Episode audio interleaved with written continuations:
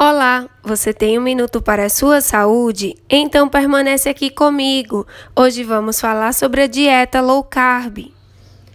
A dieta low carb ou baixa em carboidratos fundamenta-se na redução das quantidades dos carboidratos consumidos, de forma que esse macronutriente não seja mais o de maior quantidade na alimentação.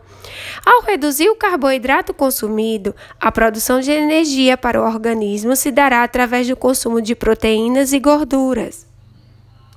Dietas com baixo teor de carboidratos são definidas como ingestão inferior de 200 gramas de carboidratos por dia, usualmente entre 50 e 150 gramas por dia, ou abaixo de 40% da energia advinda dos carboidratos. Recomenda-se a redução da ingestão de carboidratos e o aumento da proporção de proteínas e gorduras consumidas. O consumo da proteína promoveria elevação do gasto energético, preservação da massa magra e aumento da saciedade. Essa composição de dieta promoveria menor estímulo à secreção de insulina quando comparado às dietas tradicionais.